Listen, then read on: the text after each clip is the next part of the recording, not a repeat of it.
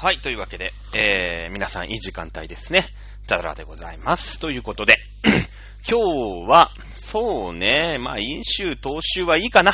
ということで、いきなり本題に入っていこうと思いますけれども、えー、ということで、金名離脱やんないときはですね、基本的には現代史編ということで、えー、やっていきたいと思います。さあ、前回、まあね、えー、大陸国家、海洋国家、まあ、ランドパワー、シーパワーなんてね、えー言います。その国が、ランド、ね、えー陸地にあることを強みにしている国。まああ弱みでもあるんだけれどもね、陸地っていうのを特徴としてくる内陸国。そして、えー海に囲まれている国。その強みを活かしている国。これが海洋国家。まあ、シーパワーね。えー海の力、シーパワー国家なんていうふうに言いますけれどもね。えーいうことで、まずね、その大陸の、その大陸国家な、海洋国家ということを、その世界戦略とか、その現代社会におけるね、えーそのせめぎ合いとか、まあ、近代におけるせめぎ合いとかっていうことの前に、じゃあ、なんで内陸国と海洋国家っていうのはそもそもぶつかっていくのかな？ね、えーここを解説していかなくちゃいけないですよね、別にね。うん。やっぱりその国っていうのがあって内陸国がね、えー、出張ってくる場合と。海、海洋国が、海洋国が力を伸ばす場合ってのが違うんですね。うん、違うんですよ。やり方仕方が。ね。これを間違えると国が破滅するというのを私たちは何回も経験をしているということをね、えーまあこの後語っていこうかななんて思ってるんですけれども、そうなんですね。前回の講義では、まあ前回の講義ね、聞いてない方は、まあ、今回のね、そのシーパワー、ランドパワーの、まあ、イントロデュース、えー導入編というところで、その、その国がある土地柄、ね、えー地理的要因ですね。土地柄というものが、その国に住んでいる人の特徴、まあ、国民性とか、ね、えーそれから国家の性格、ね、えーこういったものに非常に大きな、うーん、なんというのかな、影響を及ぼしているよ。ね、えーいうことを、まあ、まずね、えーはた、話しておきたかったんですよ。ね、えーそりゃ、そんな、なんかね、えー内陸国、海洋国とか言うけど、そんなの関係ないじゃないかっていうのの、まあ、人も当然いると思うんだわ。それはいると思うんだよね。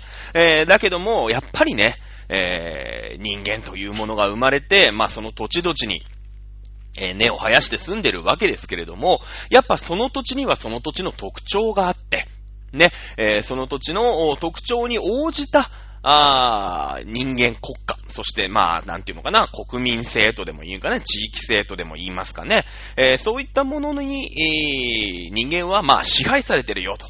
いうことをね、あの、簡単に前回言ったつもりでございます。まあ、わかりやすいところで言うとね、えー中国、そして、えー朝鮮半島、ね、それからモンゴル、そして日本というね、えー私たちのまあ身近にある国、ね、いきなりだってさ、スロバキアの国民性は、なんつったって、はってなっちゃうでしょ？なんとなくなっちゃうよね。えーですので、あの、まずね、私たち、僕たち、私たちの周りにある、ね、えー日本、それから朝鮮半島、中国、そしてモンゴル、ね、えというのを含めて、前回ね、あのーモンゴルにはこういう地形的な特色があって、こういう人たちが住んでいる。中国はこういう地形があって、えこういう人が住んでいる。まあ、こういう人しか生き残れなかったっていうことになるわけなんだよね。えー朝鮮半島にはこういう地理的要因があって、ね、周りにはモンゴルが住んでます、中国が住んでます。ね、えー、ってなってくると、朝鮮半島で生き残っていくためには、どうしなくちゃいけないか。あ、言っておきますよ。今回で、えー、このお茶戸塾ね、えー、残念ながら最終回になるかもしれない。なぜか。ね言っておきますよ。ね。うちのこの放送局は、チョアヘオ .com なんですね。冠にね、局の冠に韓国語ついてるんですよ。ね。言っときますよ。私たちは日本人として、やっぱり日本人から見て、韓国のその得意性。ね。えーこういったものをちょっとね、今回は言うかもしれない。ね。これはもう人によってはね、これはディスリとも言ってしまうかもしれない。僕は日本人なんだもん。ね。えーだけれどもやっぱり、え朝鮮に住んでいる人、朝鮮半島に住んでいる人っていうのは、我々とは違った感覚を持っているんだ。ね。えーなるべく、なるべくね、えーまあ、ヘイトというか、ディスりにならないように喋っていこうとは思うんですけど、だって私日本人だもの。ねえ。やっぱりさ、日本人の感覚からずれたっていうことを喋っちゃうかもしれないよね。えー、局の方からですね、えー、今週で打ち切りって言われたら、あの、こっそりね、えー、打ち切られるかなという気もしないでもないですけどもね。まあ、その前に、先週のね、えー、講義の方、まあ、アップしていただいたのかな。9月の2日でしたかね。3日ですか。えー、なりました。え、大事件、大ニュースが飛び込んできましたね。えー、総理総裁選。ね、自民党総裁選に、えー、菅義偉総理大臣、まあ、自民党総裁が出馬しないというね、えー、ニュースが、まあ、飛び込んできました。一応これを喋らないわけにはいかないのでね、まあ、さらっとだけね、えー、言っておきましょう。ね、えー、総裁選ね。あのー、まあ、あ前回というか、せえー、去年、ね、えー、安倍、えー、晋三首相がですね、えー、病気を理由に今総理の職を、まあ、辞した。これはもうね、完全に、えー、晴天の霹靂ですね。もう40年、50年政治記者やってる人でもど、びっくらこいた。ねえ、えー、いう事件、事件というかね、事柄でした、ニュースでしたけれども、まあ、今回はね、えー、もともと自民党総裁選の任期というのがもう残りわずかなんですね。今月いっぱいなんですね。えー、ですので、まあ、総裁選やるということは、もう決まってました。ね、決まってました。なので、まあ別段ね、えー、この9月に入って、えー、総理、まあ自民党総裁選ということが行われるということは、まあ何も驚きではないんですけれども、まあ私の感覚からすると、菅義偉総理大臣の無投票再選。だと思ってたんですね。えー、というのも、その後、えー、衆議院議員の国政選挙が迫ってるんですね。10月、10月末までになってるんですよ、任期が。ね、そうなってくると、まあ、結局今総理、というかね、えー、自民党総裁を選んだところで、次の、まあ、衆議院選挙の結果以下では、やっぱりこう、交代をせざるを得ない。ね。えー、だってもう思いっきり負けちゃったらさ、やっぱり責任問題とかそういうことになっていくわけですよ。ですので、えー、まあ、あこのままね、1ヶ月ばかし、一応新総裁菅義偉ということでやって、やって、えー、選挙を迎えました。まあ、選挙の結果で、まあ、そのまま行くんだったらそのまま行きますよ。で、選挙の結果があんまり芳しくないんであったら、まあ、こう、役員人事とかね、総理とかも変えて、もう一回、まあ、あ新しくね、えー、内閣総辞職して、新しい、えー、総理を選んで、ね、えー、やろうと。いうような、あイメージを私は持っていたんですけれども、まあ直近のね、えー、いろんな選挙、まあ、国政選挙もありますけども、地方、地方の選挙で、えー、基本的に菅さん全敗してるんですね。全敗してるんです。まあ、菅さん、菅総理、そして二階幹事長ですね。この体制で、実は選挙に勝ってないんです。まあ、もちろんね、えー、こんなコロナでなんだかんだで、もうね、ちょっと最近数字落ち着いてきましたけれども、その行動制限がします。夜8時に店全部閉まっちゃいます。アルコール出すな。もう国民不満だらけじゃないですか。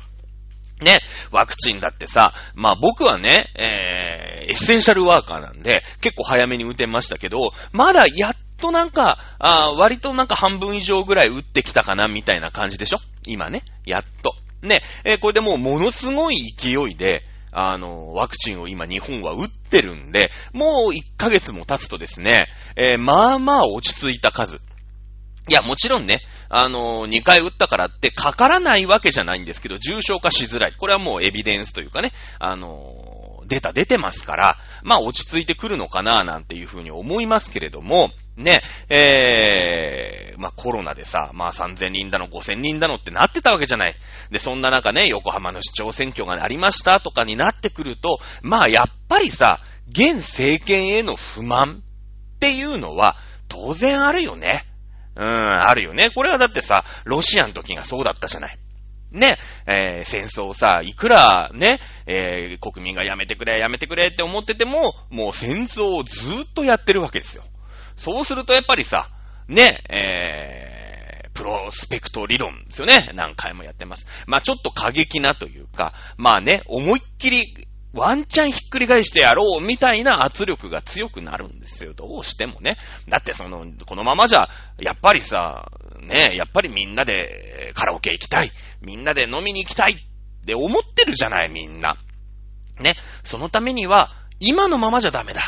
やっぱりなんか変えなきゃダメだっていう方向、圧力がかかるんですよね。えー、ということで、まあ、横浜市長選挙もですね、えー、今の現体制、自民党政権からは、あまあ、外れたというかね、えー、立憲民主党が推す、まあ、市長が、ね、えー、受かってみたりとかっていうことに、まあ、なってくるわけよ。ね。やっぱりさ、その、コロナのね、その、数字っていうのが、あ支持率っていうのに、ね、全然関係ないんですけど、まあ、影響する世の中だよね。どうしたってそうだよね。やっぱりこのままコロナがさ、ズブズブズブズブいって沈んでっちゃうようじゃ、ちょっとね、やり方仕方変えてみようかっていうことになる、そのやり方仕方を変えるね、立憲民主党が本当に変えてくれるかどうなのかっていうのは、これは別に置いといてですよ。まあ、なんで、こんなコロナがすごいことに、まあ、全然すごくないんだけど、海外からしてみれば日本ってすごくないんだけど、一応日本もすごいってことになってるじゃない？ね。だけど、なんで民主党政権、まあ、立憲民主党政権にみんなね、そういう横浜市長選挙とかで、その立憲民主党が推薦するみたいなところは勝てるんだけど、実は立憲民主党の、うん、支持率って全然上がってないんですよ。もうほんのなんか3%とか、自民党がなんか30%に落ちて危機的状況ですなんて言ってるんだけど、あの、立憲民主党どうなのって言うとなんか4%とか5%とかその辺うろちょろしてるから全然ダメなのね。俺が普通は、普通は、なんか立憲民主党に期待が集まって50%とかね、55 25%で自民が、まあなんか30%、28%とかとなってくると、政権交代。いうことに、まあなってくるわけなんだけど、20年前に日本は政権交代して偉い目に遭ってるんですね。偉い目に遭ってるんです。そしてその政権交代した20年前何があったか。何があったか。世界は混乱してましたけど、日本だけ大混乱してたんですね。3.11、東日本大震災なんですね。東日本大震災もさ、そのコロナ、まあね、その病気と天災というか、地震を比べたらそれはいけないんだろうけど、その非常時っていう意味ね、大くくりで言えばなんとなく一緒じゃないですか。ね。その時に、あ、こいつら口ばっかりで、全然非常事態使えねえっていうのが、バレちゃったんですね。民主党は。まあ今名前が変わってね、立憲民主党になってますけれども、まあメンバー見たら大体変わんないじゃないですか。ね、長老に畑山さんがいて、枝野さんがいて、みたいなね。まあ多少ね、あのー、嫌気がさして抜けた人、細野豪志とかさ、えー、あの人はまあ自民党に入りたいって言ったんだけど、いや、さすがにね、民主党政権で官僚、閣僚までやった人ですから、あ自民党にね、入りたいって言ったんですけど、ちょっと待ってって言ってね、あの、自民党には入れてもらえなくて、その自民党の会派、まあ今の幹事長をやってる二階派、二階幹事長のところに、まあ弟子入りみたいな感じでね、二階グループの一員に一応細野さんはいるんだけれどもね、うん。あの、まあまあまあ、あちょっとメンバーは変わってるけど、ほぼほぼ一緒立憲民主党。これがね、やっぱ非常時にあいつらに任したら、やっぱりとんでもねえことになるっていうのを、20年前の日本人は知ってるんですね。うん。知ってるんですね。だから、立憲民主党の支持率は上がらない。ね。えー、もちろん自民党議席減らすとは思います。減らすとは思いますけれども、政権が交代するとは到底思えない。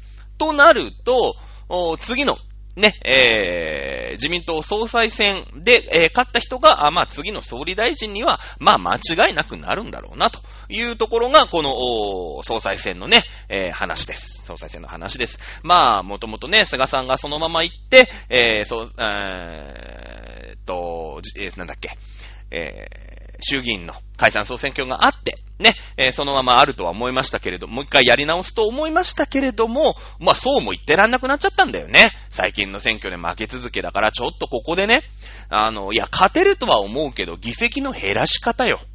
ね、ちょっとは確かに減ると思う。ね、やっぱりコロナこんだけなっちゃってさ、まあ誰がやっても一緒だと思いますけど、やっぱその当時の政権っていうのは責任がありますからね。うん。えー、だから、でも大敗は良くない。ということで、えー、衆議院選挙の前に、えー、総理をね、えー、交代させる。そうすると、その、やっぱり菅さん、お疲れ様でしたみたいな同情票みたいのも自民党に入る。ね。その安倍さんがさ、まあ、病気で辞めた時に、その、安倍さんの後をね、安倍さんお疲れ様でしたっていうのがわーってなったの。まあ、安倍さんはもう世界中から惜しまれて総理辞めたのね。もうすごい人なんです、安倍さんって。やっぱり世界の見識、まあ、この後喋る、その、まあ、ランドパワーとシーパワー、地政学っていうのもしっかり頭に入ってる人だったから、ね、えー、そして今その、アメリカを中心としたグループにおけでは、やっぱ中国を封じ込めなくちゃいけないってなってさ、その、日米豪印、ね、えー、日本、アメリカ、オーストラリア、インド、ね、これの、元になったね、えー、ダイヤモンド構想っていうのが、まあ実はあって、ね、えー、アメリカ、日本、オーストラリア、インドで、えー、中国をね、こう、ダイヤモンドのように、ダイヤのように囲い込むんだ。っていうのが、安倍さんが提唱した、あダイヤモンド構想なんですね。えー、なんですよ。で、それが、あ今のね、えー、クワッドっていうことになってね、まあアメリカと日本が主導して、日米合意で中国をなんとか抑えよう、ね、いうのが、あこれがね、実は、えー、海洋国家、シーパワーの囲い込み作戦なんですよね。さあ、囲い込み作戦なんでしょう。まあ、あ来週か再来週ぐらいにならないと多分この話出てこないと思いますけれども。ねえ、えー、いうことになるわけなんですよね。うん。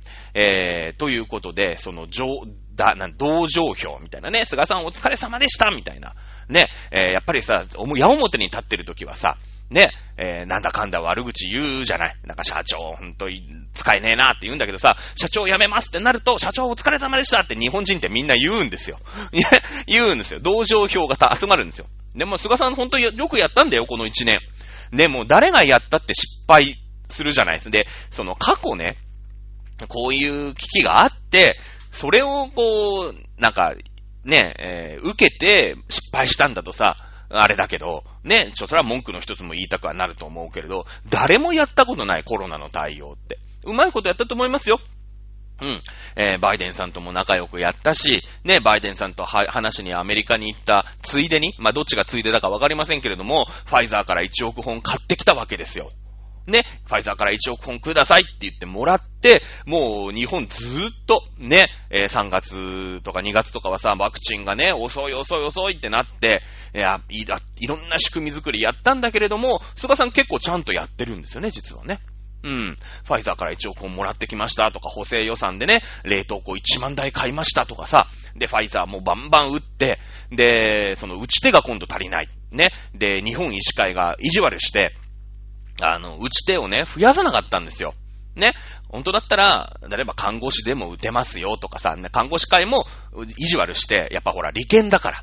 その、うん、看護師はね、今でいっぱいいっぱいなんです、みたいな、そんな仕事できませんみたいなことを言って突っぱねたんですよ。そしたら、もう歯医者でいいから、歯医者だって注射打つじゃないですか、歯茎にね。麻酔の注射打つんだから、もういいって言って、歯医者でもいいから打つかって言って、超法規的措置。本当はいけないんですよ。その筋肉注射みたいなのをね、えー、歯医者がやるっていうのは良くないんだけど、歯医者はね、分かった協力するって言って、歯医者打てるようにして、打ち手確保して、えー、今バンバンもう1日100万人とかレベルで増えてるわけですよ。1日100万人ってことは10日で1000万人でしょ？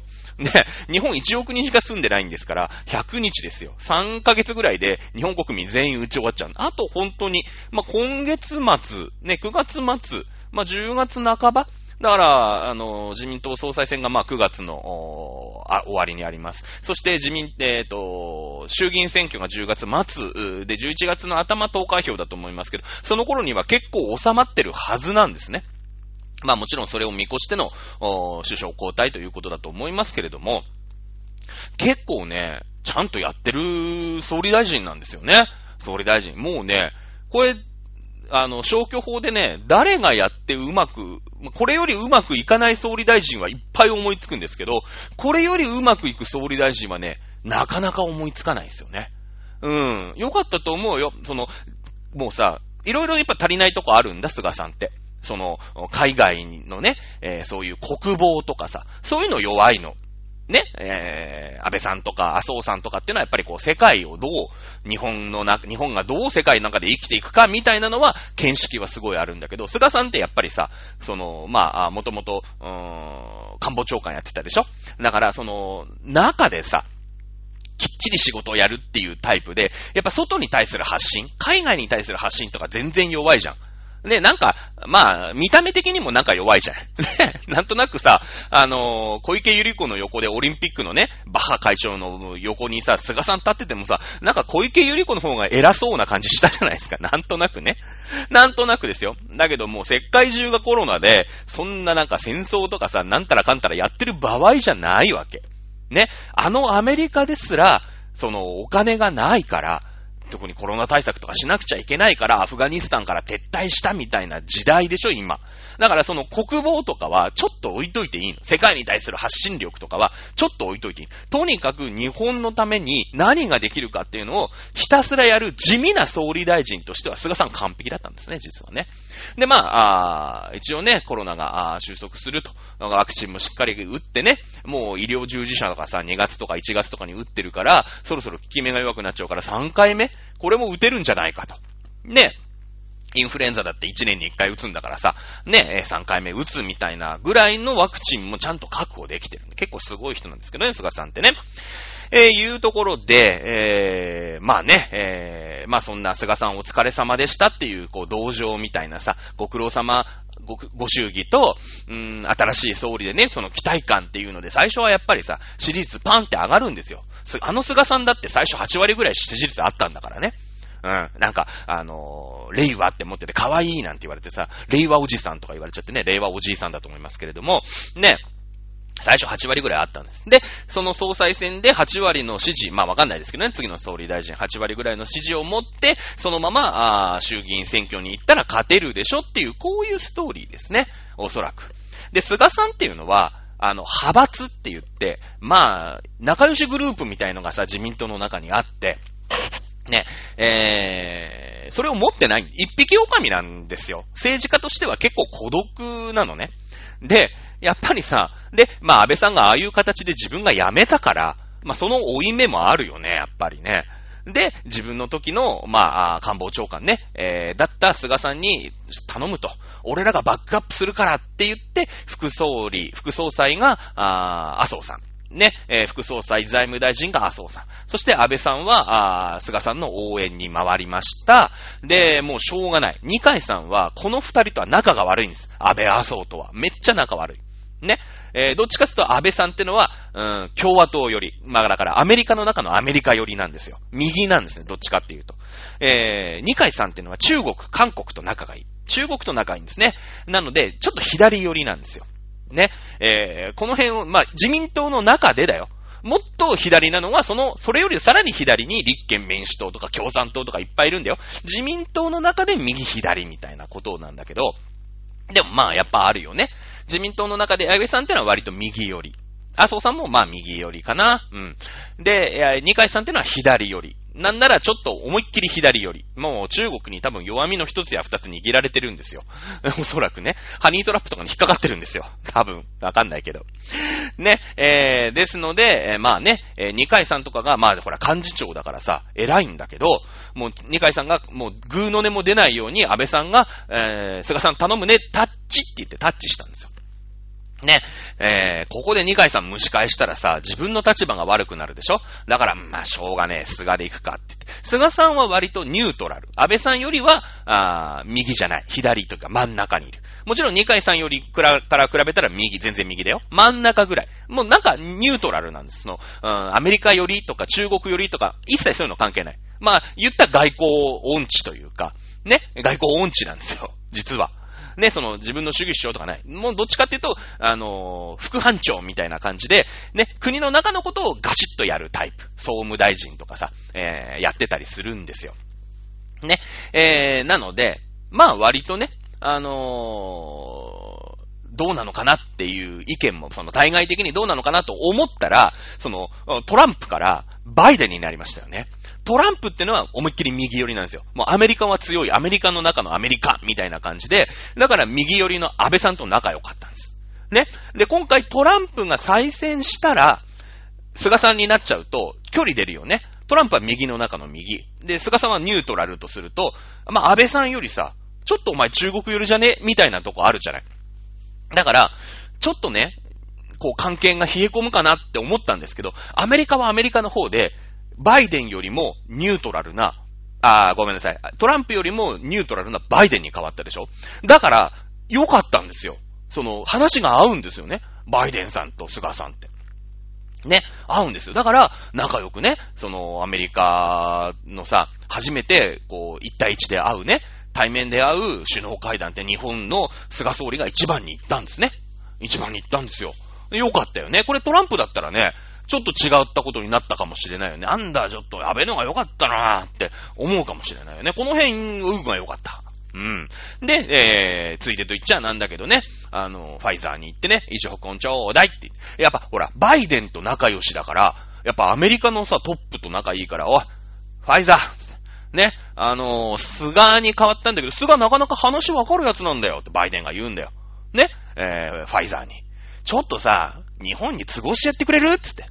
ね、そう言われたらさ、ファイザーも、まあ、わかりましたつってね。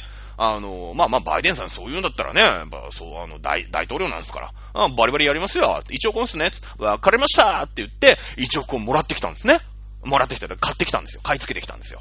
ねえ、えー、菅さんなかなか、まあ、運がいい。ね。じゃあその次の総裁選。まあ今んとこね、えー、出て、えー、るのは岸田政調会長。岸田元政調会長。ねそれから、あ河野太郎、元、防衛大臣でもあるし、今はなんだっけ、えー、なんかワクチン担当だよね。担当。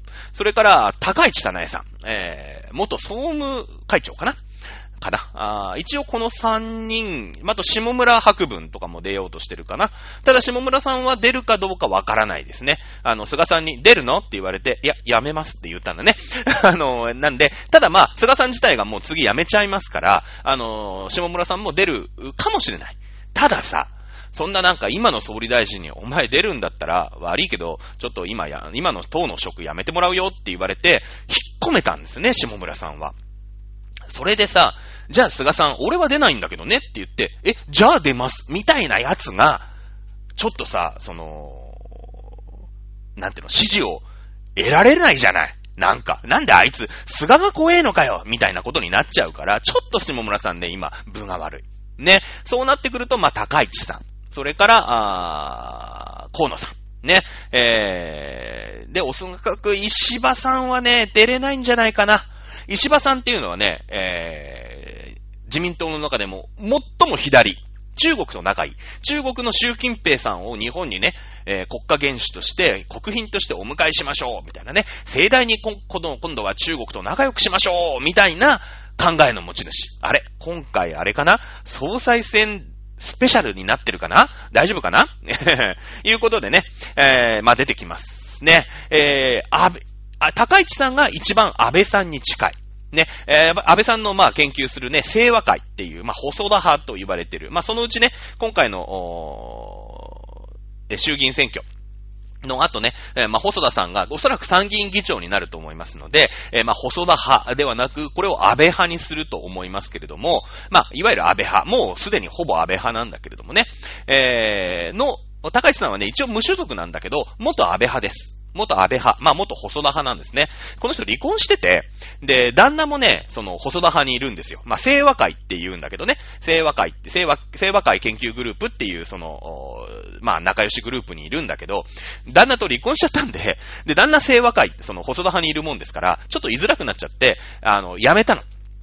細田派を辞めたんですよ。ね。まあそういうこともあって、一応無所属なんだけど、まあ、安倍さんとしてはね、その細田派をで、えー、まあ、高橋さん応援してやるかと。ね、えー、元俺の仲良しグループの部下だし、みたいな感じで安倍さんは高市さんを押すんじゃないかなというところですね。えー、麻生さんは自分の麻生グループ、麻生派っていうのを持ってて、えー、そっから、うーん、河野太郎さんね、えー、が出てます。ただ河野太郎さん若干まだ若いんですよ。で、ここで河野太郎さん勝っちゃうと、その、せっかくの麻生派が、やっぱ河野、河野色強くなるじゃないですか。で、そうすると、河野さんがまだなんか派閥で、まだ、こう、麻生さんはブイブイ言わせたいんで、こう、表だってすげえ大プッシュで河野さん押すかっていうと、まあ、ちょっと微妙みたいな空気がややあるかもしれないよね。うん。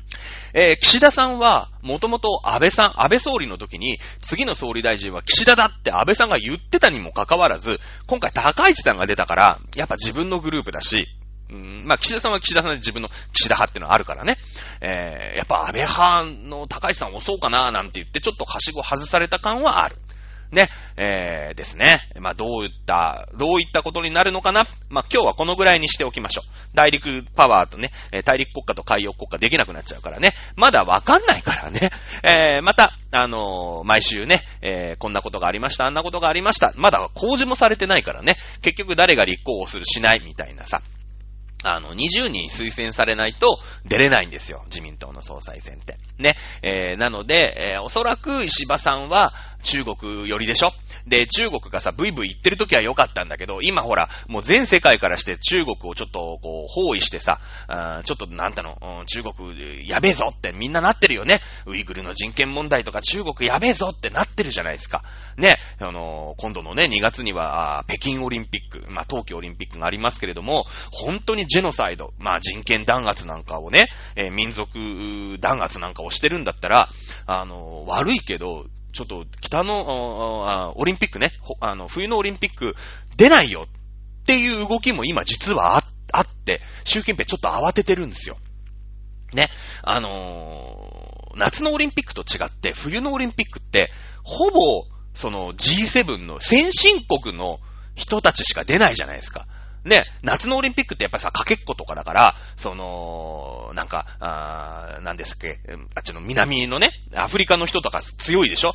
ね、えー、だけど、冬のオリンピックって、まあ、スキー、えー、スケート、アイスホッケー？わかんないけど、まあ、何があるのかよくわかってないんですけど、まあ、そういうところじゃないですか。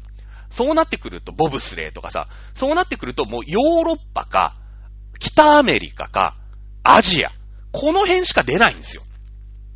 あの、冬のオリンピックって。ね、いや、もちろん出ますけど、なんかインドネシア代表のさ、ノルディック複合とかあんま聞かないっすよね。だって、で、練習できないじゃないですか。ね。ね、やっぱりこう、北半球のね、え、寒いところの中心となるんで、これがね、先進国、まあ、西側諸国が出ないっていうと、本当にね、中国と韓国と北朝鮮とロシアしか出ないみたいな話になっちゃうんですよ。そうするともう中国のメンツ丸つべだから今やっべっつってね、青くなってるのが、まあ本音のところなんだよね。まあそういう状況の中で、中国と仲良しの二階さん、そして石破さん。この辺っていうのは非常にちょっと立場が悪い。ね。うん。今中国と仲良くするのどうなの？みたいにやっぱ思うでしょ？みんなだって。ね。えー、本当は中国がね、あんなに過激にならないで、こうニコニコしててね、で、世界の覇権をいつの間にか握っているっていう夢を二階さんと石破さんは持ってた。その時に一番中国と仲いい俺たちが、ね、自民党の長老として、この世界、この日本という国を牛耳るぞっていうのが二階さんと石破さんなんですね、実はね。うん。ね、ちょっとその辺で読み間違えちゃったのかなっていうのはある。はい。えー、このぐらいにしておきましょう。ね。私的には高市さなえさんを応援していますとだけ今のところ言っておきます。まだ細かいね、その、政策で、まあ、誰々っていうのがないし、まあそもそも僕に投票権がないですからね。やいのやいの言うだけしかな、できませんから。ね。えー、まあ一応高市さなえさんが、あ私の中では、あ一応推しいだと。ね。いうことになってます。ます。ということで、えー、まあね、えー、全く関係ないわけじゃないですけども、大陸国家、海洋国家の話、こっから進めていきましょう。さあ、大陸国家、あそして海洋国家。まあ、前回の話で言うと、大陸国家っていうのは、あモンゴルだよね、まずね、モンゴル。ね。そして、まあ、中国の奥地。うん、この辺もない大陸だよね。海洋国家。そしてこれは日本だ。ね、その真ん中に挟まれているのが半島国家である、朝鮮半島。ね。まあ仮に韓国としておきましょう。朝鮮、朝鮮、北朝鮮のことよくわかんないからね。まあ韓国ということにしておきましょう。ね。大陸国家じゃ他にどんな国があるかなっていうと、ね、今まで一生懸命、その、陸軍国家っていう話を私しましたよね。どうしてもこのお茶戸塾ではですね、戦争の話がメインになってきますので、この大陸国家、海洋国家という言葉よりも、陸軍国家、海軍国家、という風に言った方が説明がしやすかったんですね。えー、なので、陸軍国家という形で、えー、よくこのおお茶戸塾で、えー、紹介していた国ということになります。当然、まず、ロシアだよね。それから、ドイツ。まあ、中国も大陸国家といって、え、まあ、差し障りはないでしょう。ね、このあたりになります。フランスになってくると微妙なんだよね。フランスはまあでもね、半分大陸国家かなっていうところ。やっぱりドイツと陸続きだから、ね、えー、ドイツをさ、ね、あの、ドイツからこう、戦車が攻めてくるから、やっぱ、それを守んなくちゃいけないよね。なので、フランスもやや、大陸国家と。まあ、言って差し支えないんじゃないかな。ね、この地域の国っていうのは、割と面積が広い。もちろんヨーロッパはね、えー、フランスだの、ドイツだのっていうのはそんな広くないです。昔からごちゃごちゃごちゃごちゃっとしてて、俺のとこだ、俺のとこだってみんながみんなでいがみ合ってますから、ね、ヨーロッパってすごい国がちっちゃいじゃないですか。ね。だけど、まあそれを一歩離れるとですね、えー、ロシア、ドーン。ね、中国ドカーンっていう感じで、割と面積が広い。まあ、イスラムの国なんかもそうだよね。えー、アラブの、アラブ首長国連邦であったり、イランであったり、イラクであったりなんてのは、割と面積が広め。ね、という特徴があります。そして、当然、えー、面積が広いですから、そこに資源。ね、資源があるんだよ。ねまあ、ドイツは資源が、まあ、あるないというと、まあまあ、なくはないんですよね。あの、ドイツは、あれですけどね、あの、植民地がなかったからね、えー、またちょっと難しいですけれども、資源。ね、ロシアなんてのはやっぱ油田もあるしね、えー、鉄鉱石も取れる、石炭も取れる、ね、資源があります。さあ、えー、大陸国家っていうのは、当然海で隔てられてませんから、ね、まず、人が自由に行き来できますよね。もちろん今は国境があってできるところできないとかありますよ。ただし、昔の昔、まだ国っていうのがちゃんとしてるしてないみたいな頃って別に自由じゃないですか。特に国があってその国境を越えることにビザがいるなんてのはほんと近代の話ですから、行くの自由ですよね、別にね。うん。だってもう、まあ、ヨーロッパなんてのはさ、その EU になって、えー、本当に自由にしたでしょ？国境とかなくして。ね、えー、多民族なんですね。昔からいろんな民族が自分の好きなところに勝手に移動できたという過去があります。ありますよね。だって地続きなんだもん。ね、えー、地続きでも、地続きでもだよ。山脈があった場合は別です。山脈があった場合は別です。ね。これあの、言いましたよね。スペイン王国。ね。なんでスペイン王国があんなにね、えー、ポルトガルだ、えっ、ー、と、ポルトガルと一緒になって南米に行けたのか。言うとですね、ピレネー山脈。はい。地図出てますか？皆さん、パソコンでも、携帯でも構いません。えー、地図帳でも構いません。できれば山のとこが茶色くなっている地図がベストですけどね。えー、スペイン。ね、このフランスとの国境にピレネー山脈というのがありますよね。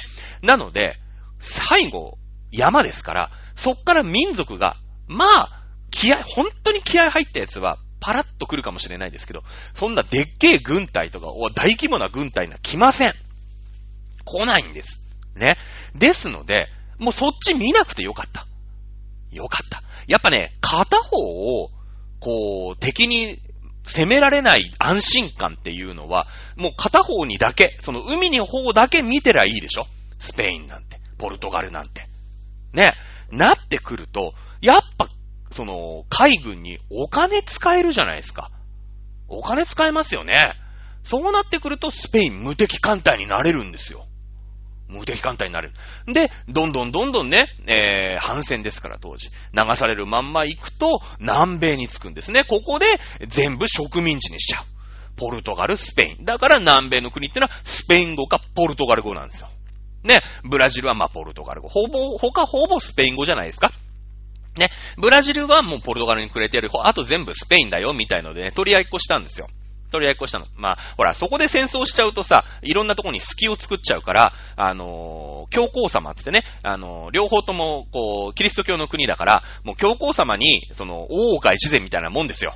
ね、えー、裁きを申し渡すって言ったらさ、フランスのね、あ、フランスじゃない、あの、スペインの国王もポルトガルの国王も、やっぱり敬意を持って教皇様には接するでしょ？ね、大岡一前に裁きを申し渡す。ね、えー、ブラジルはポルトガルのもの、あとはスペインのものとする。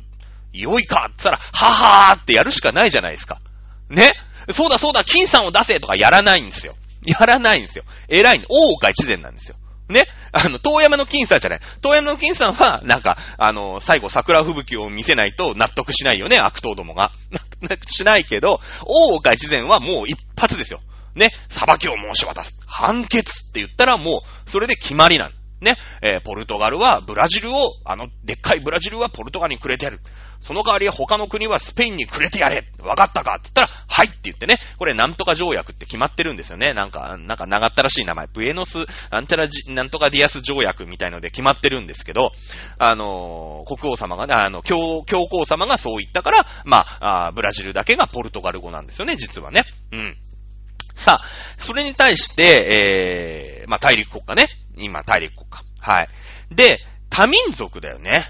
もうこうさ、まあ、いろいろほら、スペ、イスラムとかでも揉めてるじゃない？なんかシーア派、スンニ派とかで。で、そのイスラムの中でもごちゃごちゃしてるし、そのやっぱり民族がいっぱいいるじゃないですか。ね？民族が。で、そうすると、どうするかっていうと、まあ、もちろんその、一番ここにはこういう奴らが多く住んでるよっていうのはあるよね。あるじゃないですか。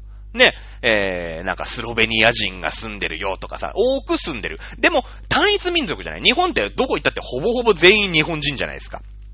日本人。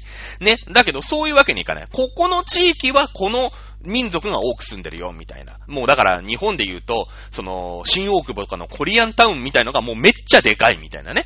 うん。なんかもう埼玉県と栃木県はもうほぼコリアン系、コリアンタウンみたいな。全部新大久保みたいなさ。もうなんか基本的にトッポゲ食ってますよ、みたいなね。そのぐらいなわけ。日本の中で言えば。そのぐらいの雰囲気なのね。なので、まあ、多民族国家なんですよね。で、多民族国家を、じゃあ、ね、えー、わかんないですけど、もう、埼玉栃木、群馬、茨城はもうコリアンが住んでますよ。ね。えー、新潟、富山、福井、うーん、わかんないけど、まあ、京都、滋賀、この辺はもうね、チャイニーズが住んでますよ。あとは日本人です、みたいになった時に、一応日本人が多数決取った時は勝てるよね。だから、この日本という国は、日本人が治めるんですけど、でもさ、無視できないじゃない。そんだけ中国人が住んでたら。その、今仮に言いましたよ。仮に言いましたけども、その北関東にはもう全員コリアンが住んでるよ、みたいな。ほぼコリアンみたいなね。で、その日本海側のさ、若狭湾みたいなところはもうほぼほぼ中国人住んでるよなんてなったら、一応日本の政府は、日本人が作るよね。だって選挙したらさ、日本の総理大臣選ぼうってなったら、日本人が全員日本人の、ね、えー、総理大臣に、えー、投票するじゃないですか。で、北関東の人は韓国のね、えー、大統領、まあ、韓国人の、うん、日本の大統領になろうとしてる人に投票しますよね。で、その、日本海側の人はさ、中国人ですから、日本の大統領になろうとしてる中国人の代表を総理大臣にしようとするじゃんね。結果的に日本人が多数決を取って日本人が、あ治める日本国というのができるわけですよ。そうなってくるとさ、その、やっぱ、なんだよ、あ、やっぱり日本人がってなるよね。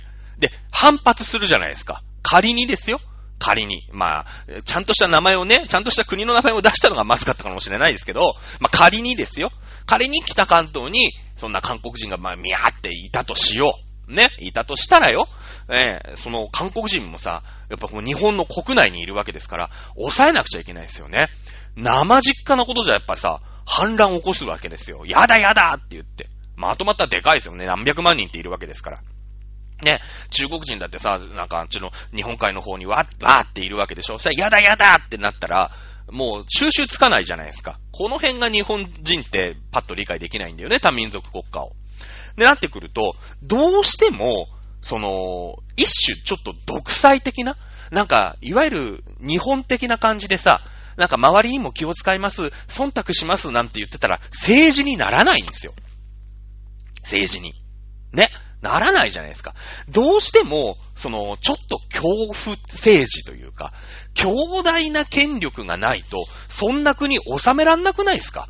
いろんな奴がいろんなこと言って、その、なんか、まとまってさ、ね、何、何百万人、まあ、日本人で1億人、まあ、日本のね、日本という国に今1億人住んでたとしたんだけど、まあ、日本人がまあ、6000万人ぐらいいるんだけど、その他の国の人たちがもう1000万人単位でいたらさ、ね、生半可なことしてたら、今の日本みたいな政治やってたら、もう決まるものも決まんないっすよ。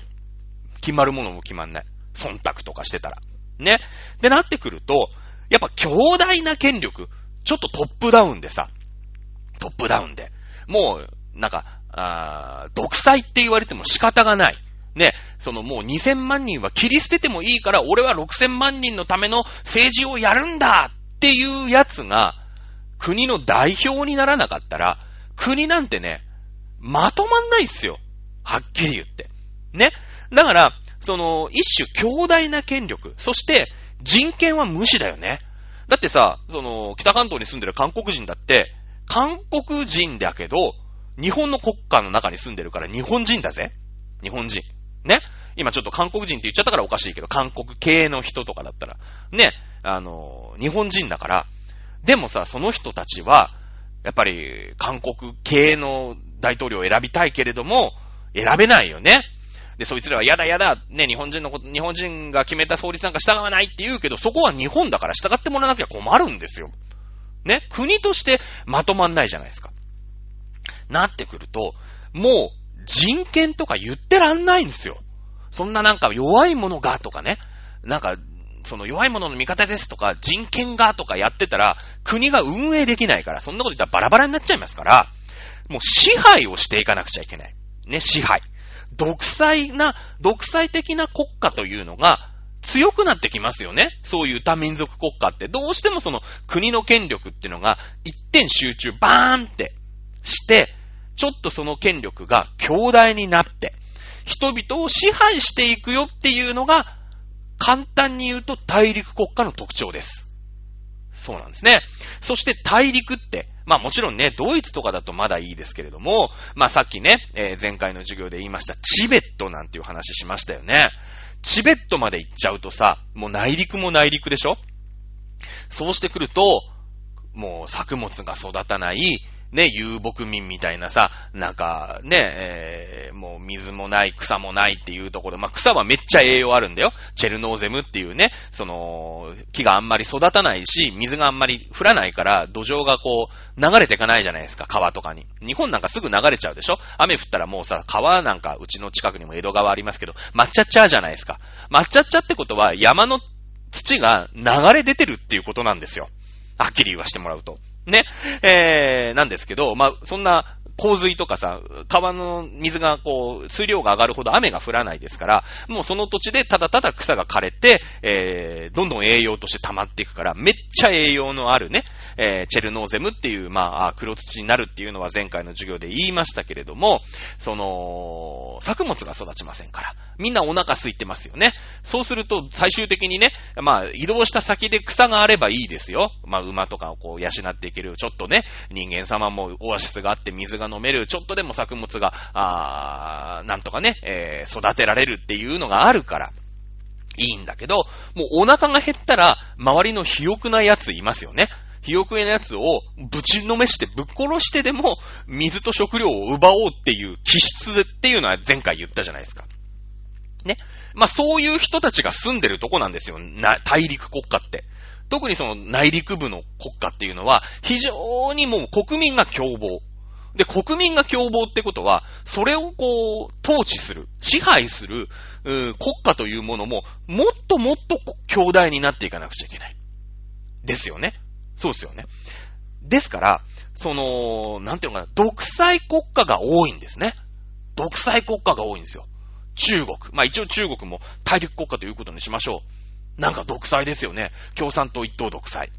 ね。もちろんその共産党一党独裁の前は、中国国民党が普通にね、議会制民主主義の国だったんですよ。資本主義の国だったんですよ。だけれども、中国っていうのはそもそも大陸国家なんですよ。大陸国家。そして、その、もっともっとね、不毛な大地のチベットあたりから、え、モンゴルとかから遊牧民が来るのを、もう常に戦ってね、押しのけて、もしくは、それにやられて乗っ取られるっていう国、マウントの取り合いの国でしょ？ね、そういうことを中国以外でもずーっとやってるの。もうロシアとかではずーっとやってるわけ。だからやっぱロシア帝国とかさ、できるのね。やっぱ帝国って、ちょっと強大じゃない、権力が。ね？だからずーっと最後の最後までロシア帝国だったよね。帝国。で、フランスなんかはさ、その、まあ、内陸国だけど、一番その内陸の中でも海に近いよね。ってなってくると、その大陸国家の、うーん、アイデンティティがちょっと弱いじゃないですか。海も近いことですし。ね。海も近いことですし。そうなってくると、人々って、まあ、後で今、海洋国家について喋るんだけれども、その、独裁っていうのに、あれって疑問を持つんですよ。うん。やっぱこの、やっぱちょっとさ、内陸内陸してないじゃない？大陸国家は大陸国家のもうさ、すげえ、モンゴルとかいうもう、海なんか何にも見えないような山の中だったら、なんか、わかるのよね。もう人々の DNA にもう吸い込まれてるんですよ。なんか人権無視してね、強大な権力の帝国みたいのがバーンってできて、ね、例えばササン朝、ペルシャ帝国とかさ、イスラム帝国とかさ、ね、オスマン帝国とかさ、帝国ができるんですよ。で、それにみんななんか納得しちゃうの。やっぱりなんか住むのに辛いとこだし、あのー、俺たち、だって国っていうのがちゃんとして国家がね、確かになんか言いたいことも言えないこんな世の中なんだけれども、あの人に従ってればおまんま食わしてもらえるって思うじゃないですか。支配されてるんですね。支配って漢字、素晴らしい漢字ですよね。配って支えるんですね。配って支えるって書いて支配って言うじゃないですか。ね。つまり、ね、あの、少ない食物でみんなして頑張って生きてる内陸国家っていうのは、まず、ね、国王が全部集めますよ。そして、お前ら、飢えてんだろって言って、食料を分け与えるんですよ。配るんですよ。配るの。これってさ、社会主義じゃないですかね。ソビエトか、ソビエ、ソ連、ソ連革命ね。えー、ロシア革命の時に言いましたよね。まず国が全部自分のものにする。それを分け与えるよっていうのが、社会主義、共産主義って言いましたよね。うん。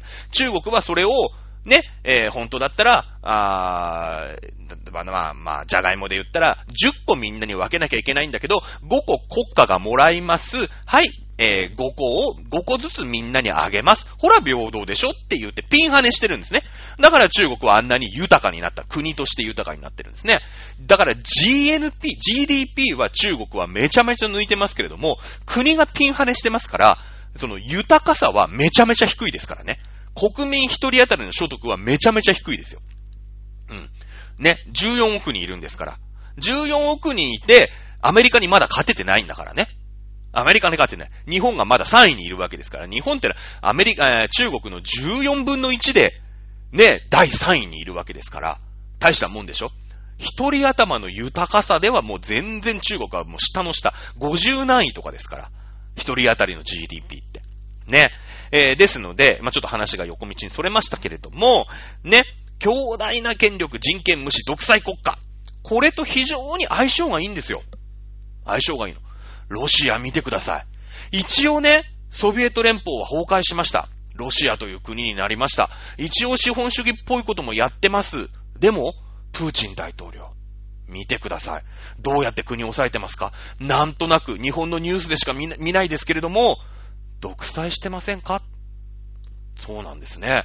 ロシアを抑えるため、大陸国家ですから、この強大な権力、人権を無視した強大な権力、独裁国家、ある種社会主義的な支配、配って支える支配ですよ。この辺と非常に相性がいいんですね。うん、相性がいいんです。中国も同じですよね。ピンハネして人権無視して、えー、人々に、まあ、ちょっとだけ配って、まあ、命を支えている国家。社会主義的ですよね。非常に社会主義的。つまり、大陸国家と社会主義。まあ、大陸国家と共産主義と言ってもいいですけども、非常にこれ相性がいいんですね。うん。まあ、共産主義じゃなくても構いません。独裁国家。じゃあ、ヒトラー出てきましたね。ヒトラー。ドイツも大陸国家です。ね、えー、陸軍を強くする。ね、そしてソ連となんとか対抗しなくちゃいけない国、えー、ですけれども、これ独裁でしたよね。えー、ヒトラーね、独裁をしました。あーナチスドイツ。ね、何回も2ヶ月ぐらいかけてナチスドイツの皆さんやりましたので、まだ覚えてらっしゃると思います。ドイツも、この人権を無視しますよ。だけれども、俺が国を強くしやるんだから、お前ら文句言うんじゃねえぞ。俺が全部責任を取ってやるって、この独裁国家の様相と非常にこれ相性がいいんですね。相性がいいんです。さあ、こういうのが大陸国家。じゃあ、海洋国家。ねえ、海洋国家。海に囲まれてる国家。まあ、あイギリス。ね、イギリス。日本。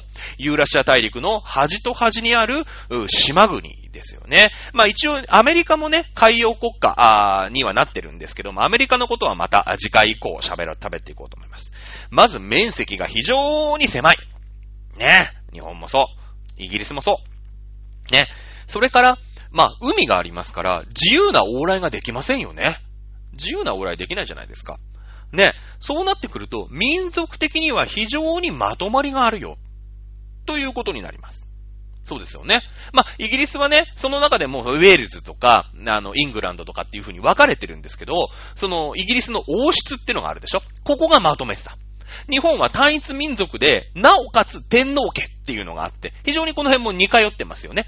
まずこの、国民が、まあ、何かしらの精神の拠り所っていうところを、一つにして、まとまりやすい。ね。これもうまとまっちゃったら、単一民族と言っていいんじゃないですか？ね。えー、一応その、やっぱりさ、あ沖縄とかね、えー、九州の方の、そのなんか、あ芋焼酎大好きみたいなさ、おいどんは、みたいなね、えー、西郷さんと、ね、やっぱり、えー、東北の方の、うん、人たちでは、若干やっぱりさ、人のね、まあ、人種までは違わないですけど、なんとなくちょっと違うじゃないですか。だけど、天皇陛下っていうね、いろんな神様にすべからくお願いをひたすらして国民のね、えー、幸せを祈る特別な存在を作る。これも前回言いましたね。えー、前回、えー、日本という国は、あ天才。ね、えー、自然災害がむちゃくちゃ多い島国っていう特徴ありましたよね。むちゃくちゃ多い島。そうすると、独裁者は向かないんですよ。相性悪いんですよ。独裁者がどんなにえばったところで、火山がバーンって爆発しちゃったら、もう独裁者の、その、なんていうの、偉さ、えばってんのが、全然もうさ、だってお前、その、あの火山も沈めらんねえじゃん、みたいな。もう日本において、人間よりも自然の方が偉いんですよ。偉いんです。ね。だから、人間の中の特別な人間が、そのね、えー、人間よりも偉い、その、神々、ね、えー、自然災害をちょっとでも抑える。減災ですよね。ゼロになんかできないんですよ。ね、ゼロになんかできない。なんとか、日本、その中でも一人でも多くの日本人が生き残ってくれるように、一人でも日本人が助かるように、神様との交信役としてお願いをするっていう特別な天皇家っていうのを作ったっていう話しましたよね。そうなんですよ。えー、日本では、ね、あの、多かったですから、自然災害が。人間よりもそもそもね、自然の方が偉いっていう価値観があったということにまなりますよね。で、海に囲まれてます。まあ、あイギリスはね、えー、幸か不幸か、自然災害が特に少なかったですから、ね、えー、そういった、あ天皇家というかね、特別な存在っていうわけではなく、これはまた一つのね、えー、王様、王家というところで、えー、一つまとまったという部分がありますよね。で、えー、まあ、単一民族。まあ、一つまとまりやすいわけですよ。もう、島からこっち、島、ね、海からこっちは、俺らの島、俺ら仲良くしようぜ。だって島でさ、囲まれてる、いや、海で囲まれてるんだから、もうみんな逃げようがないじゃない。もうご近所付き合いしていくしかないんですよ。気に入らない奴がいたら、どっか行っちゃえばいいっていう遊牧民とはそもそも内陸国家のね、遊牧民とはそもそも違う。どこからどこまで行ったって島から出れねえんだから、ね、ご近所付き合いを密にしていかなくちゃいけないわけ。もう仲良くしてこうって。島の中にいるんだからさっていう土壌があるよね。これ、イギリスも日本も一緒です。一緒です。そうなってくると、周り海ですよね。今みたいにさ、海上保安庁とかが、こう、とかね、あとなんか自衛隊のさ、海軍のレーダーとかがあるわけじゃないから、海にさ、出てっちゃうのは自由じゃない？なんか。ね？自由に出てける。今だったらさ、僕がね、その辺の海から、えっちらおっちらこう、でっかい棒とかなんかで漕ぎ出してさ、ある程度のとこまで行くと、怒られますよ、きっと。第三管区環状保安庁だか知らないけど、に怒られるよね。さすがにお前何やってんだ、つって。ここ行っちゃいけないとこだぞって怒られますけど、昔なんかそんなことできないでしょ。360度海なんだし、夜なんかだってね、暗いからわかんないしさ、灯台もないんだしさ、レーダーもない。ってなってくると、外にこう、船を出すってのは自由じゃないですか。そんなのもう統制しようがないんですよ。ね。で、なってくると、その必然的にさ、その、やっぱり、まあ、権力、その、政治をやる人、為政者の権力っていうのは、相対的に見ると弱まりますよね。で、やっぱり同じ釜の飯を食う人間じゃない、島の中で。そうなってくると、こう、合議制って言ってさ、やっぱお話し合いをするようになるわけ。密だから。こう、コミュニケーションが密だから、え、お前どう思うつって。あ、俺はこう思う。あ、そっかそっか。まあそういうとこもあるよね。つって。じゃあまあ、俺はちょっと違う考えなんだけど、でもそっちで行く？みたいなことになるわけなんですよね。で、えー、海に出てくの自由じゃないですか。それをこう、禁止なんかできないわけ。ね。いや、もちろんその、江戸時代とかになっちゃえば、その、藩っていうのがあってね、その、なんか鎖国だってなってそれを守れみたいになるから、できるけど、もっと前の話なんかできないじゃないですか。そうすると、その、国家の統制力っていうのは非常に、まあ、相対的に見ると弱い。いうことになりますよね。だから、まあ、いいよ、もう出てくのは結構です。って言って、この自由な気質が生み出されるんですよ。で、えー、その合議制って言ってね、みんなで話し合って、その輪の中、島の中で、えー、コンセンサスを取っていくっていうこのルール作りに対して、国家がどんどん特化をしていくんですね。これは支配ではないですよね。みんなで話し合って、みんなが納得する。まあ一部納得しない人もいると思いますけど、まあ、あうまくやっていくために、不祥不祥でも納得するルールを作る。ルールを作るんですね。だから日本っていう、日本とかイギリスっていうのは、その法とか、ルールとかっていうので、統治をしていく。っていう国家なんですよ。これは支配ではないんですね。だから、その日本とかで、えー日本の歴史をまあさばよ、さば、あの、遡ってみるとですね、こう、支配をしようとした人が何人かいるんですよ。ね？わかりやすいところで言うと、織田信長ですよね。織田信長。ね。織田信長っていうのは、やっぱり前衛的な考え。その、まあ、ね、うつけ者なんて言われるじゃないですか。バカ者って意味ですけどね。え非常にまあ、先進的な考えをして、まあ、なんなら大陸的な考え方をしてて。ね。えー俺が神なんだ。俺が全てなんだっていう独裁を敷こうとしましたよね。皆さんの中でも織田信長のイメージってそういうイメージだと思いますけれども。つまり、この海洋国家である日本で支配、ね、支配をしようとしたんですね。これは非常に相性が悪いんですよ。うん。日本というこの土地柄の国と比べてね、えー土地柄とこの支配という考えは非常にこの強大なね、権力、人権無視、独裁国家、支配、ね、この辺はすべて大陸国家のところで特徴として言いましたよね。織田信長。これ非常に相性悪い。ね、えー、結局部下に裏切られて明智光秀に殺されちゃうんですね。殺されちゃうんです。逆に言えば、大陸国家で、ね、えー、なんて言うんですか？こう、いわゆる統治ね、日本のように合議制、ね、みんなで話し合って決めましょうよ。まあ、いわゆるアメリカ式の、ね、えー、まあ、統治の仕方だよね。選挙をやります。多数決でやります。みんなで話し合います。議会があります。ね、えー法律を作ります。なんていう、う国の、おシステムで平和になるかって言ったら収まんないんですよ。これ非常に相性悪いんですね。だ内陸国家で民主化、ね、を、まあ、やっぱりアメリカはさ、民主主義の親分としてさ、いろんなとこで民主主義だ、民主主義だってやってるの。アラブの春なんて言ったよね。うん、エジプト、うんシリア、イラン、イラク、今回のアフガニスタン。全部、大陸国家ですよ。ね。もちろん海に面してるとこありますけど、基本大陸国家ですよ。ね。ここで、まあ、イスラムっていうのもさ、大陸国家だから、ああやってね、厳しい、豚食っちゃいけない、女の人は肌出しちゃいけない、みたいな戒律があるみたいな話もしましたよね。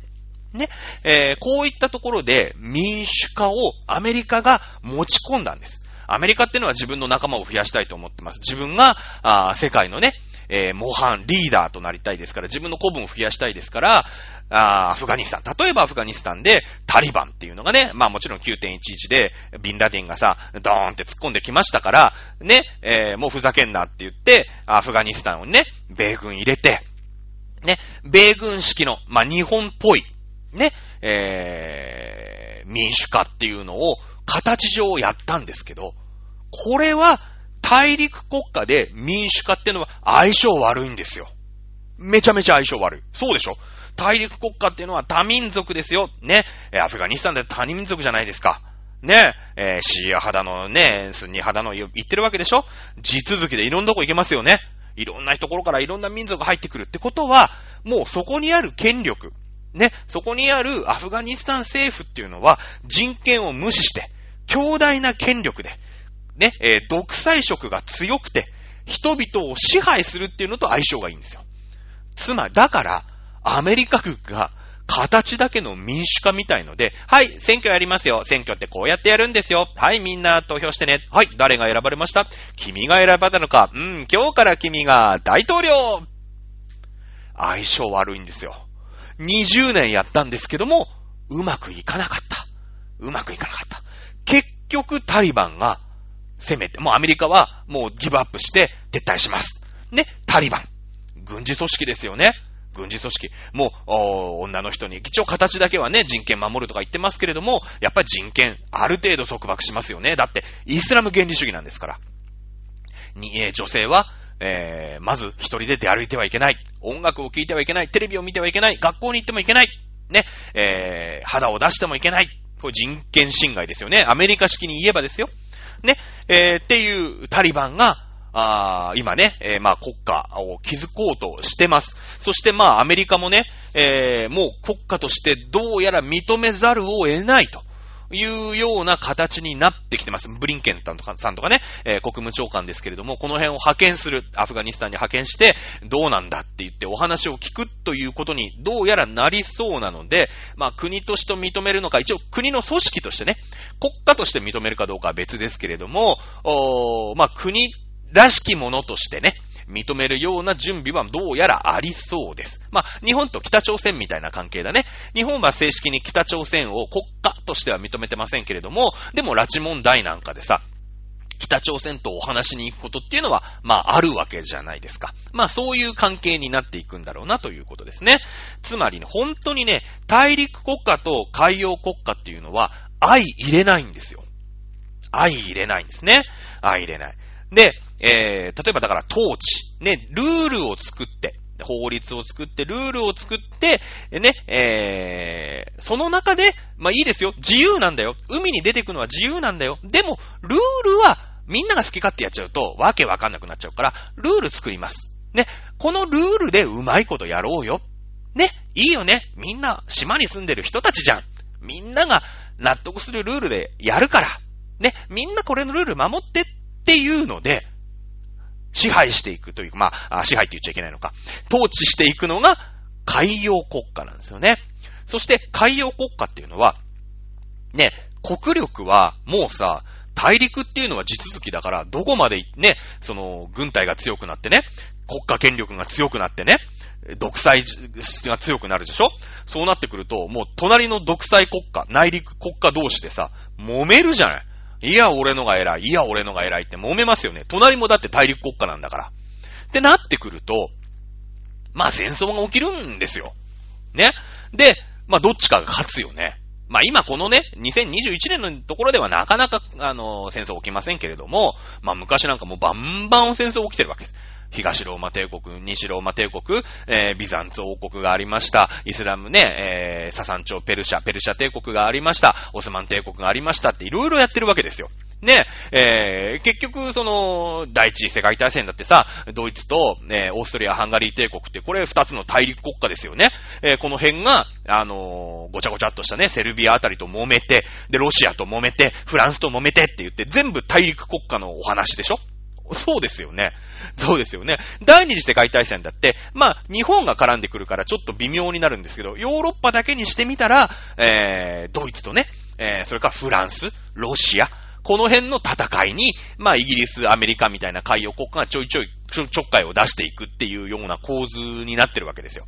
まあ、大陸国家同士って、そんな独裁色強い、もうやんちゃなさ、ね、大統領とか総理大臣とか、まあ、国王みたいなのが、いてね、いがみ合ってるもんだから、ね、俺のが偉い、俺のが偉いって言って、その、バトルをするわけ。だって、えー、どんどん国家を大きくしたいじゃない。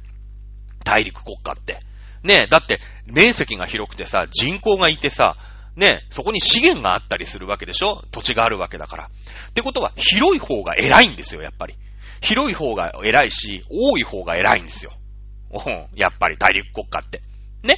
え、だから、揉めるんですよ。めちゃくちゃ揉めるの。あ、今日も1時間過ぎちゃった。ね。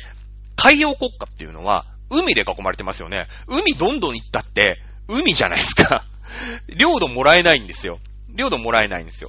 だから、もう何でね、国力を上げていくかっていうと、まあ、大陸国家はよその国攻めてそこを分取っていくっていう、もうなんていうの、もう陣取り合戦だよね。まあだから、なんだろう、囲碁みたいな感じになっていくんですよ。もう、どんどんこう、石を置いてってさ、ね、俺あんま囲碁知らないけど、石を置いてって、こう、陣取り合戦をしていくわけじゃないですか。ね。で、なんか、あの、白に取り込まれた黒だったらもう、はい、黒負けみたいなことになるわけでしょなんか陣取り合戦ですよね。で、半島、あ半島国家じゃない、海洋国家っていうのは、そもそも面積が狭いから、もう面積で言ったって勝ち目ないんですよ。そもそも狭いじゃん。だってイギリスとかさ、日本とかさ、もう中国の何分の1とかでしょ？ねロシアの何分の1とかじゃない、日本なんて。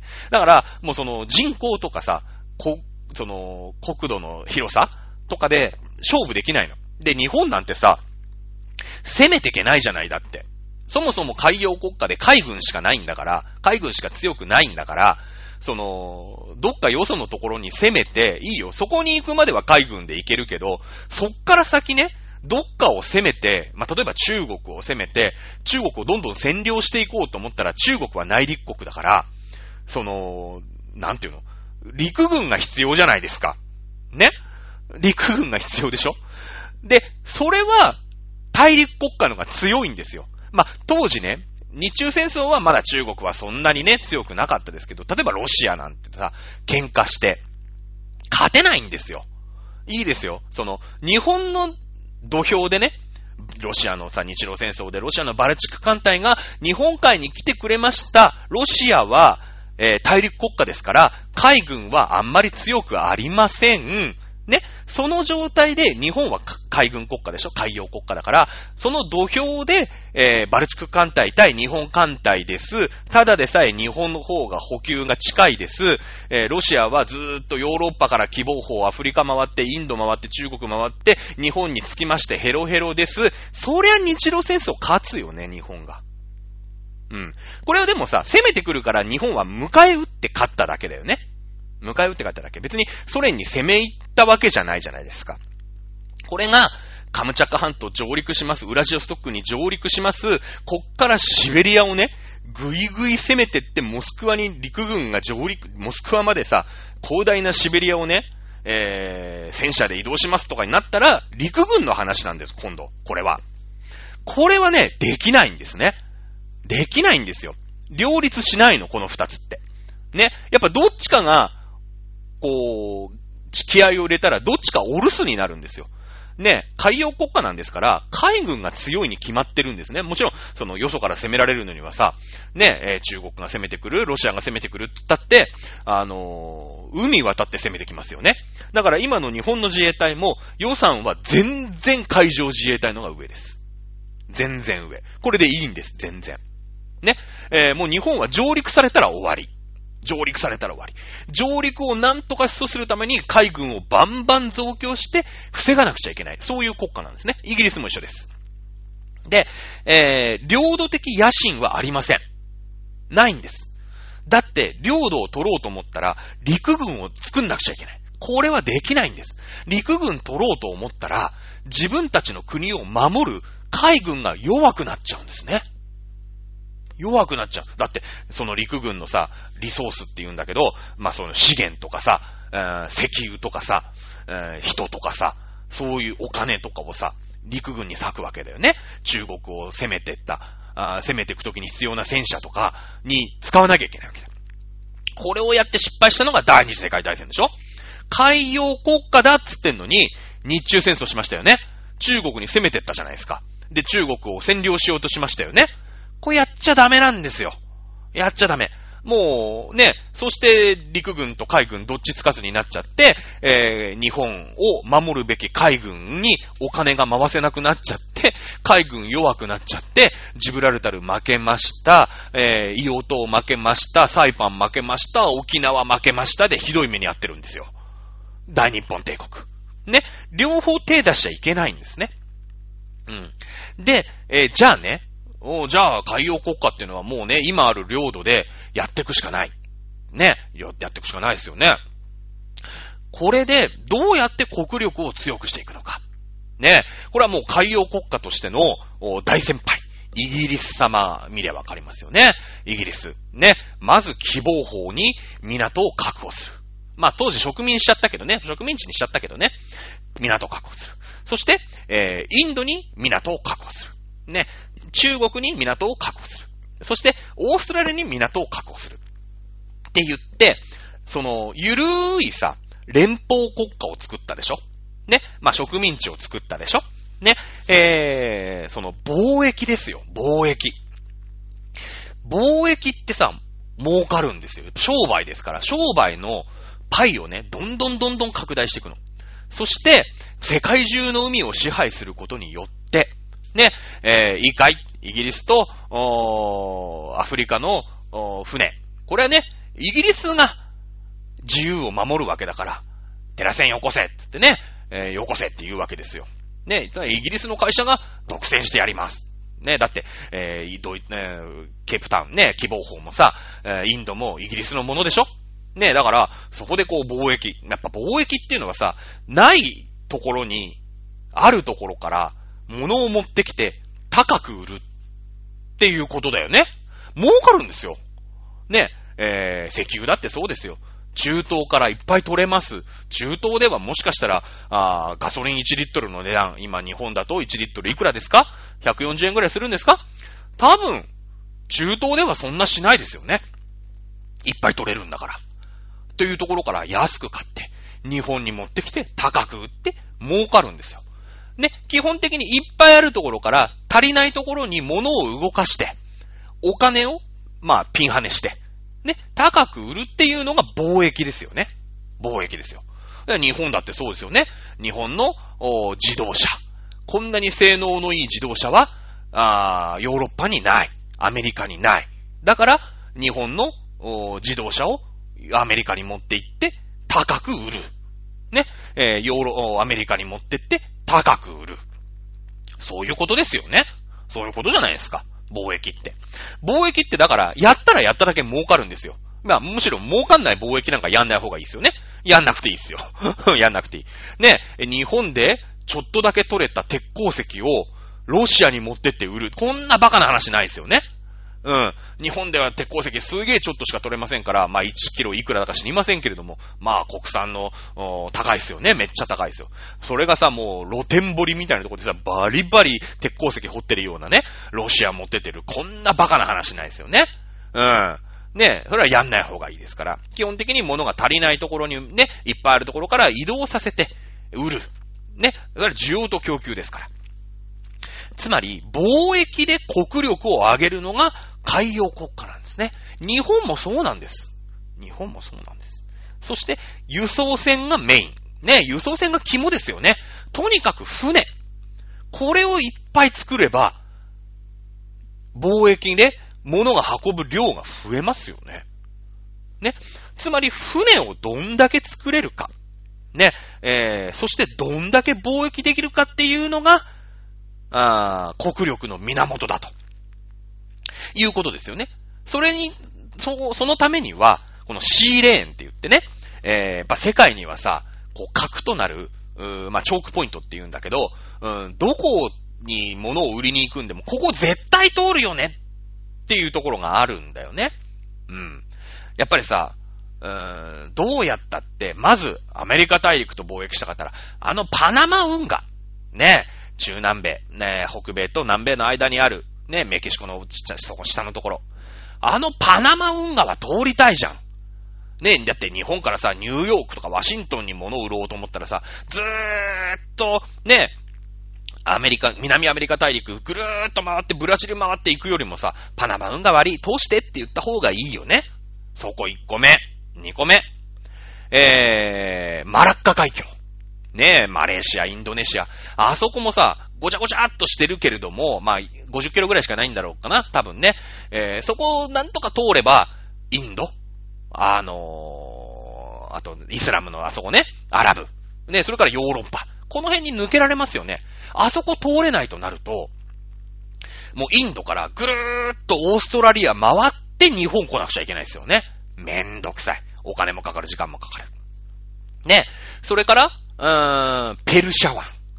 ねペルシャ湾。それからスエズ運河。これヨーロッパに行くときにさ、ねえスエズ運河とかさ、通れれば、ヨーロッパ地中海にぴょんって行けますよね。でもそれ通れないとさ、ぐるーっと希望法。ね、南アフリカ回って、ヨーロッパ行かなくちゃいけないですよね。うん。あと、地中海、ジブラルタル海峡。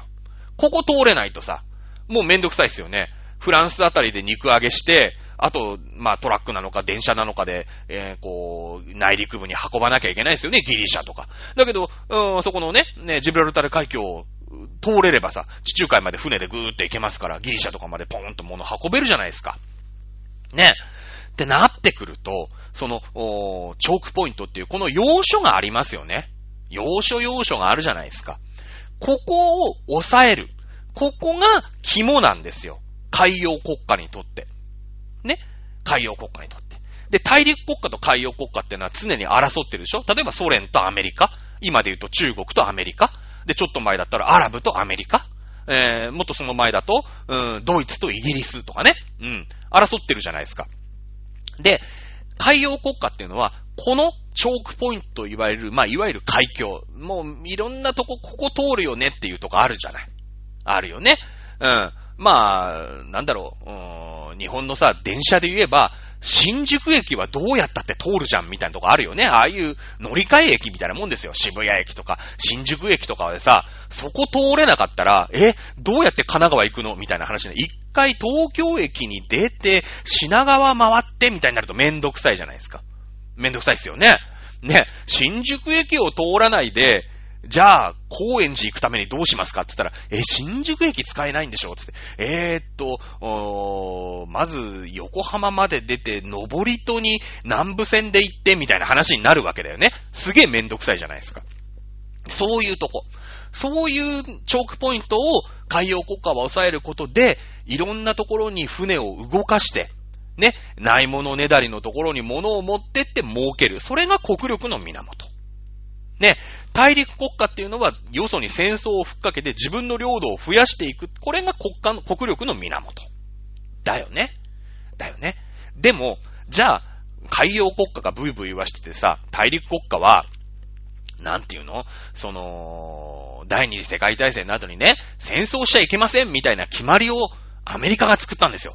海洋国家アメリカが作ったんですよ。なんでかって言ったら、もう戦争を禁止します。ね。手出したところは国際社会がね、報復でズタボロにしますって決めましたよね。これはもういいか？大陸国家はこれ以上大きくなんないでね。これ以上国力増やさないでね。っていうことなんですよ。ねえ。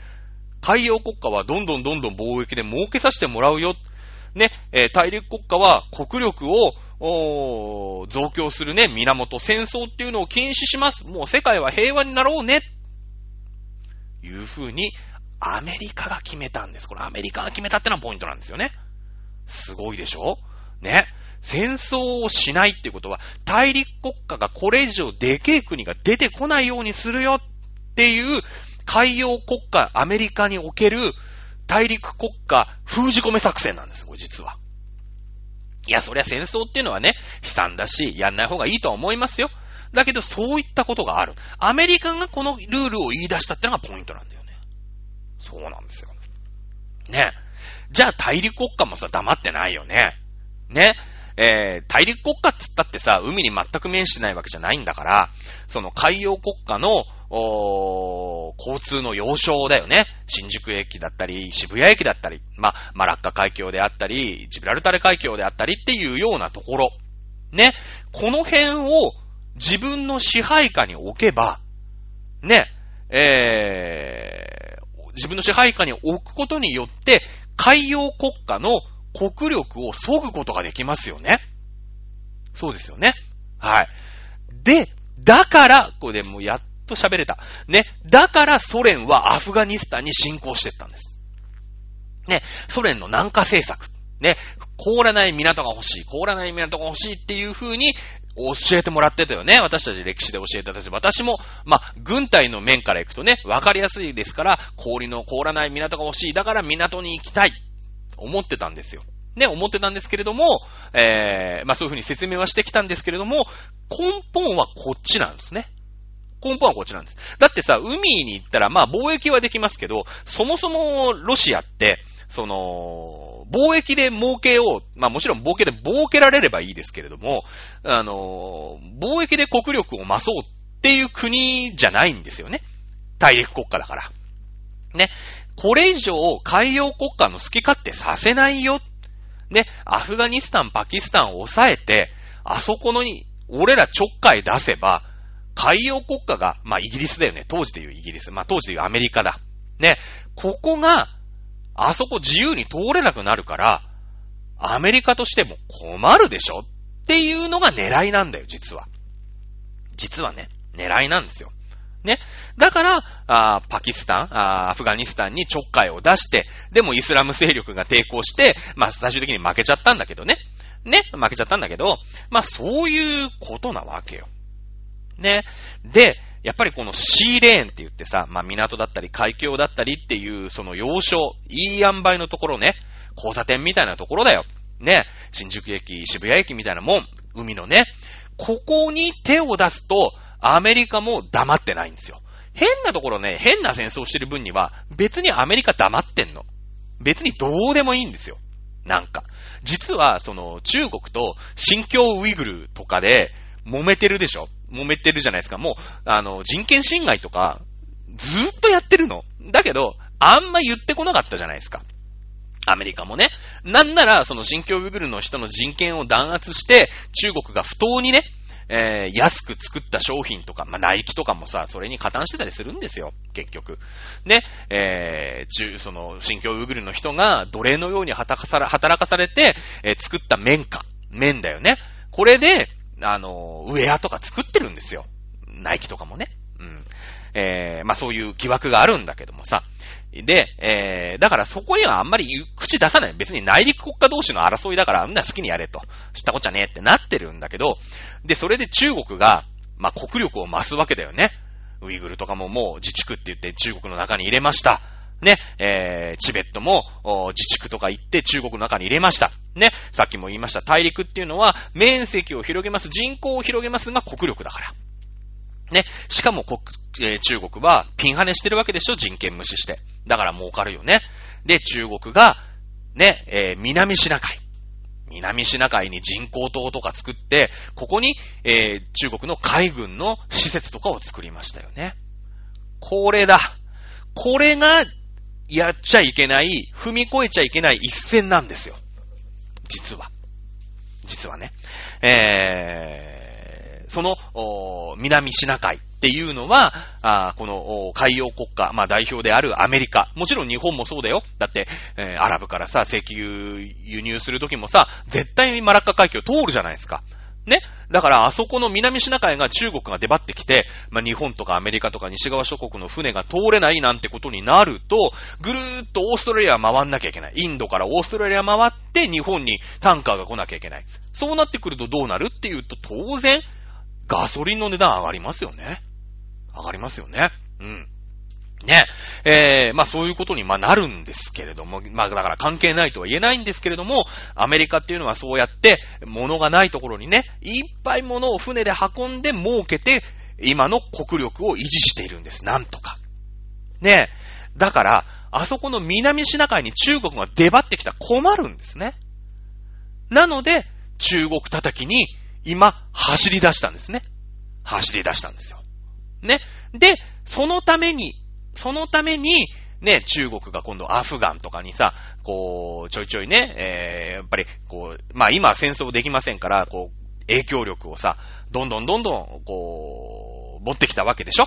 で、それで、いや、ちょっと中国と、イスラム人っていうのが仲良くなってね、結託したら、これ大陸国家同士ですから、争ってもらう分にはいい。だけども、まとまってもらっちゃ困るんですよ。アメリカとしては。これでもう中国、イスラム帝国みたいなのね、できちゃったら、まあ、だって、えー、オーストリア、ハンガリー帝国ができたわけだから、中国、イスラム帝国なんてものができてしまったらよ、困っちゃうじゃん。だって国力すげえ上がるでしょ今のイスラム。油も出る。人口もめっちゃ多い。これやばいよね。だから、大陸国家同士、大陸国家同士争ってもらわなくちゃ困る、困るんですよ。だから、アメリカは、ここ、まあ、10年ぐらいかな。うん。新疆ウイグル問題で中国はね、とんでもないことをしてるって世界に訴えて、で、イスラムは旗と気づくんです。え？まあ、東トル、東トルク、トルキスタンって言うんだけどね、新疆ウイグルのことをね、昔あそこに東トルキスタンっていうイスラムの国があったんです。ね、それをウイグル自治区とか言って中国が編入しちゃったんだけれども、で、そこで人権侵害してるんだけれども、俺たちの仲間が、ね、えー、人権侵害されてる。いうことで、中国とイスラムを仲違いするように、今回アフガンから手引いたんです。ね。アフガンから手引いたんです、実は。